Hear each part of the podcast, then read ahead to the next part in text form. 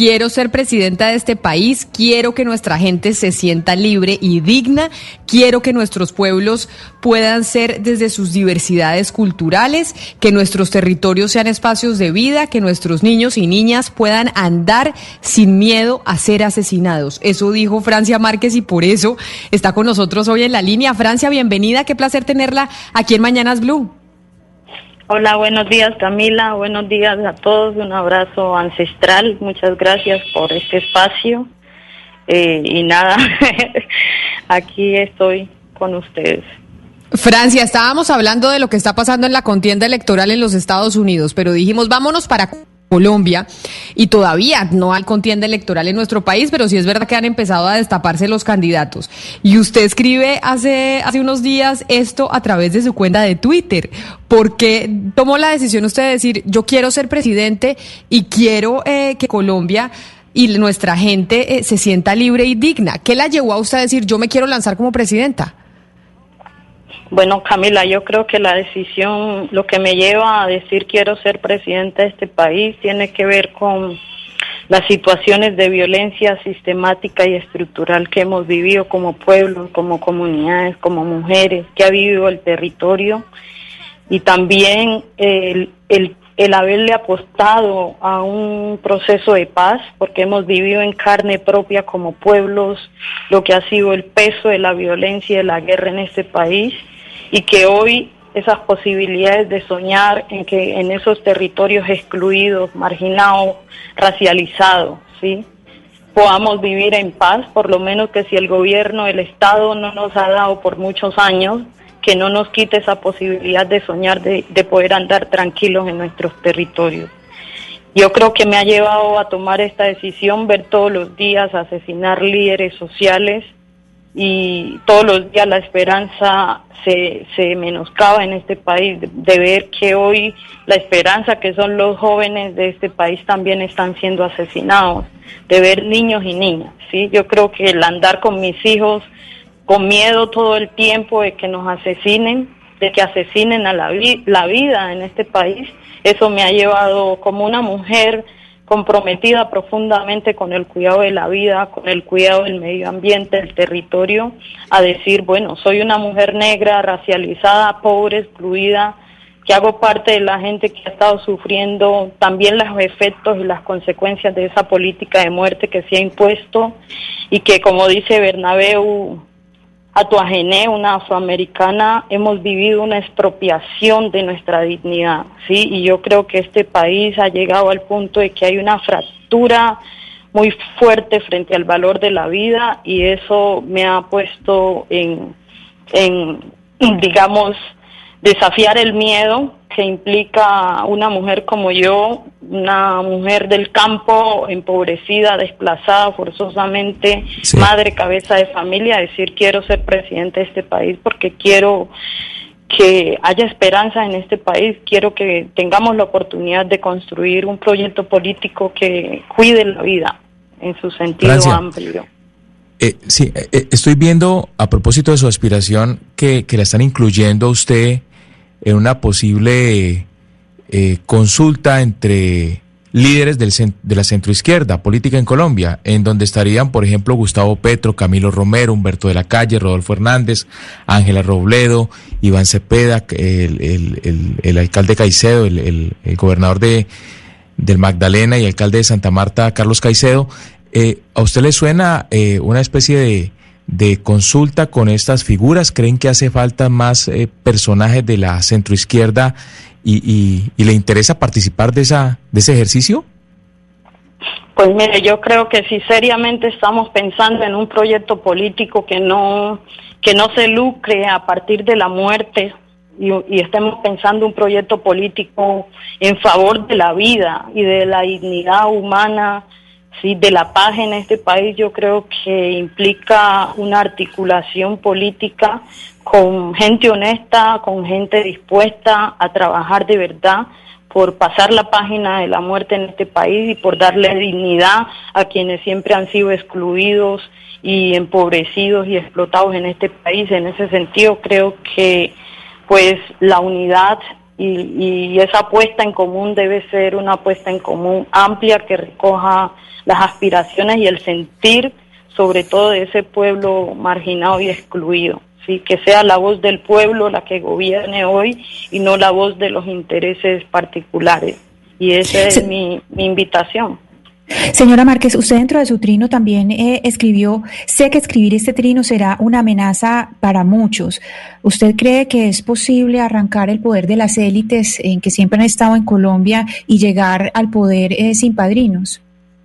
Bueno, la élite nos ha hecho sentir miedo, sí, y ese miedo que lo han puesto en la política se ha basado en en el hambre y el empobrecimiento en los territorios. No olvidemos que es en los territorios empobrecidos donde se va cada cuatro años a buscar los votos. ¿sí? Es con las mujeres empobrecidas que cada cuatro años se les ofrece a cambio del CISBEN, de los beneficios del CISBEN, los votos, ¿no?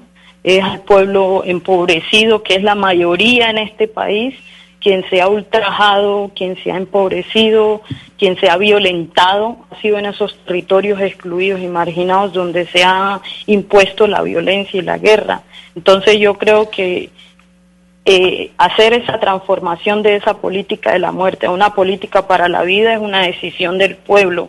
Y esta vez yo lo que estoy diciendo es al pueblo, sí, a ese pueblo que ha sufrido, pero también al pueblo que siente que está comprometido con la vida, más allá de si ha vivido situaciones de violencia o no también invitando a la gente que ha vivido en condiciones de privilegio en este país, en poner un poco de su solidaridad y construir juntos un proyecto que, que mejore las condiciones de vida de la gente y cierre las brechas de inequidad y desigualdad.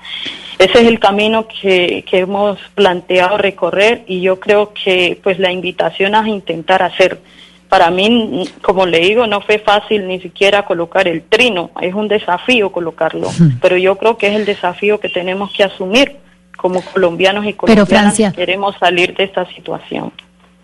Un poco en la línea de lo que le preguntaba a mi compañera Ana Cristina, usted nos cuenta como usted es una mujer afro y además pobre, usted sufre esta triple discriminación que no se ve representada en el poder en Colombia. El poder en Colombia está en Bogotá, un poder patriarcal de las élites lleno de privilegios. ¿Qué es lo que tiene en realidad que cambiar para que el poder llegue en realidad a, a los colombianos, al pueblo, a la mayoría de las personas que no, que no comen de estos privilegios? ¿Qué tiene que cambiar en la sociedad para que una mujer como usted, que representa a muchos sectores del país y del pueblo, pueda llegar al poder? Pues yo creo que es creer en que podemos juntos caminar y, construir un camino de esperanza, ¿sí? un camino de esperanza para este país, construido con la gente, construido desde abajo, construido con los que hemos sufrido. Yo creo que la gente excluida y marginada en este país es mucho más que las 40 familias que han gobernado este país. Y en ese sentido yo hablo a esas mayorías, ¿sí? de gente excluida y marginada como yo, que hemos vivido el peso y la violencia, la guerra, y eso es lo que yo digo. Sí, Tengo todo mi amor, mi compromiso y mi fuerza para construir, más allá de las estructuras de la política tradicional, yo creo que como pueblo podemos darnos la oportunidad de desafiar ese sistema político electoral de la élite en este país. Francia Márquez, para quienes no la conocen a usted, usted ya se lanza como candidata a la presidencia y la están escuchando, digamos, en la región Caribe pero no la conocen. ¿Quién es Francia Márquez? ¿Por qué hay que votar por usted? Bueno, yo creo que en este país ya, si bien todo el mundo no me conoce, yo soy una mujer afrodescendiente, defensora de la vida, defensora del territorio, del medio ambiente, defensora de derechos humanos. Aspiré a la Cámara por comunidades negras en las elecciones pasadas, saqué alrededor de 12 mil votos sin maquinaria, sola, caminando en los territorios, acompañada con organizaciones sociales y, comunidades, hombres y mujeres que creen en la posibilidad de hacer un cambio en la política de este país. En ese sentido, les invito a que nos conozcan, a que conozcan que este no es el proyecto de Francia, yo creo que este es el sueño y la esperanza de muchos en este país y la invitación es a que lo construyamos colectivamente entre todos. Pero Francia, cuéntenos entonces, usted le dio miedo tomar la decisión de poner el trino, de anunciar que este no es un proyecto solo suyo, sino de un sector de la población que ha sido excluida históricamente en eh, nuestro país. Pero ahora, ¿Qué va a pasar? ¿Cómo va a estructurar esa campaña? ¿Cómo va a hacer ese trabajo? ¿Quiénes están acompañándola para seguir ese proceso, eh, pues, de aquí a lo que falta de las elecciones? Bueno, yo desde que triné este, este mensaje, sí, y que lo reafirmo, he recibido eh, las voces de muchas personas en este país con mucha capacidad de decir queremos contribuir, queremos apoyar esta iniciativa, queremos trabajar con usted en esto. Y yo confío en que esas voces, esas personas con todas esas capacidades para hacerlo, podamos plantear a este país un gobierno para la vida, una política para la vida, una política que construya la paz con la gente y que nos permita ser pueblo, ser comunidad y que permita a los jóvenes hacer su proyecto de vida y no simplemente esa política que permite que nos maten todos los días y que no hacen nada para cambiarlo. Francia, pero ya que usted habla de los jóvenes y de los jóvenes que matan todos los días, hemos eh, vivido una racha en las últimas semanas de masacres, sobre todo que involucran a niños y a jóvenes. Y yo le pregunto, ahora usted, Francia, como candidata presidencial y como lideresa social, su opinión sobre la reacción del gobierno nacional frente a esas masacres. Ha sido muy lamentable la opinión del gobierno nacional frente a esto. Primero, en justificar eh, las masacres en, el sentido de que ahora todo es obedece al narcotráfico y al ELN y no asumir ¿sí? una visión más amplia de la situación que está ocurriendo en el país y es que lo que está pasando realmente es que esa promesa de hacer trizas las posibilidades de la paz, efectivamente lo están cumpliendo. No es de gratis que esa violencia esté pasando precisamente en los territorios que le apostaron a la paz, en los territorios que han dicho así, que han dicho sí y que han planteado, sí, porque no es como que las comunidades no han planteado alternativas. Estas comunidades han planteado alternativas, por ejemplo, frente al, al tema de cultivos de uso ilícito, sí, han planteado programas de sustitución y erradicación autónoma voluntaria a propósito de, la decisión que ayer el gobierno toma de, seguir con las fumigaciones sabiendo que esto trae consecuencias para la vida de la gente y para el medio ambiente en los territorios, ¿sí? Tristemente, el narcotráfico en este país, hay que decirlo con claridad, ha servido, o la política antinarcóticos más vale, ha servido para llenar los bolsillos para enriquecer a los bancos, pero en lo único que ha dejado en los territorios es muerte, ¿sí?